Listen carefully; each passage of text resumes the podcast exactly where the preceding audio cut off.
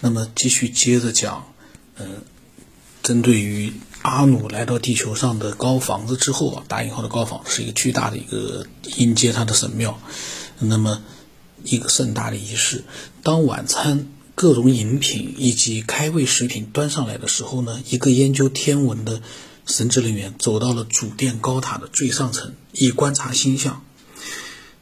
这个 最厉害的神都到了地球上了。都在现场，还需要这么一个神职人员去观察星象吗？然后呢，于是呢，于是啊，这个神职人员呢背诵了献给带来光明天国之心的主阿努和创造者的形象，提高了这两段词章。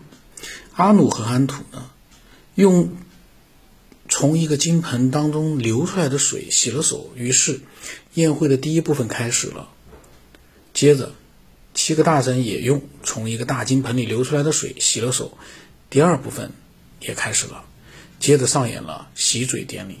神职人员朗诵了赞美诗：“阿努之心是天国的英雄。”火炬被点燃了，各位神之歌手、神职人员以及传菜员都把自己编入了一个队列之中，陪伴着两位访客去他们夜晚的圣地。四个主要的神被指派留在了。院子里当看守，直到天亮。其他的神则被安置在了其他的大门。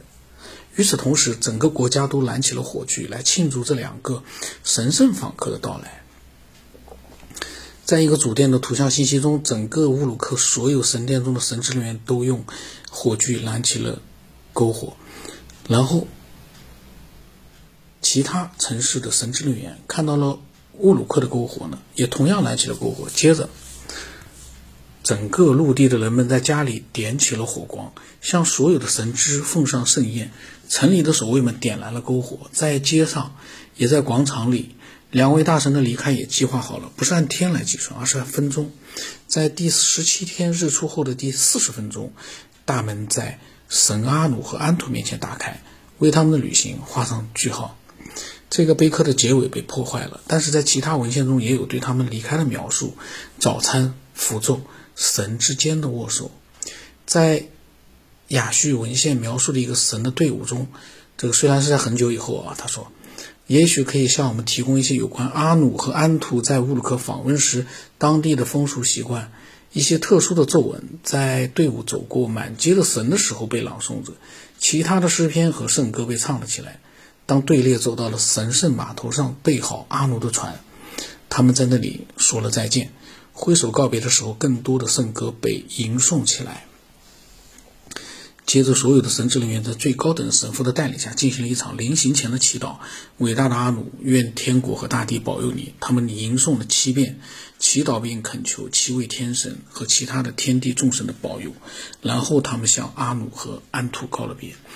然后说呢，愿深远之神以及有着神圣居所的神保佑你们，愿他们保佑你们的每一年的每一月的每一天。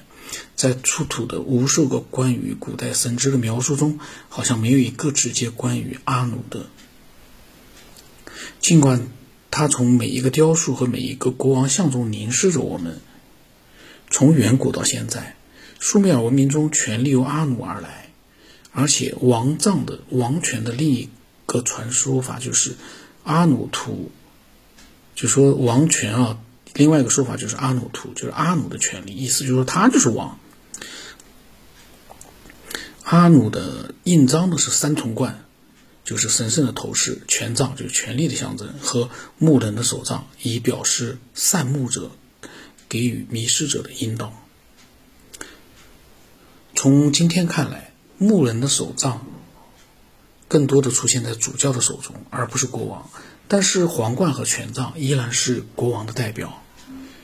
那么这个前面讲的，那这个主要是讲的是阿努，可以说是最嗯高的一个神，最大的一个神。那么苏美尔文明里面呢，权力就是由阿努阿努而来的，王权也其实指的就是阿努的权利。那么，嗯，下来呢讲的就是苏美尔众神里面排名第二的神恩利尔。那么，我为了区分开来呢，嗯，下一集再再录啊，这集可能有点短，嗯，但是呢，嗯，我我感觉到他既然西秦已经开始描绘回到了苏美尔的神，那么离他所要描写的第十二个天体，我觉得又更近了一步，但是我总感觉啊。还会有很多神这方面的描写，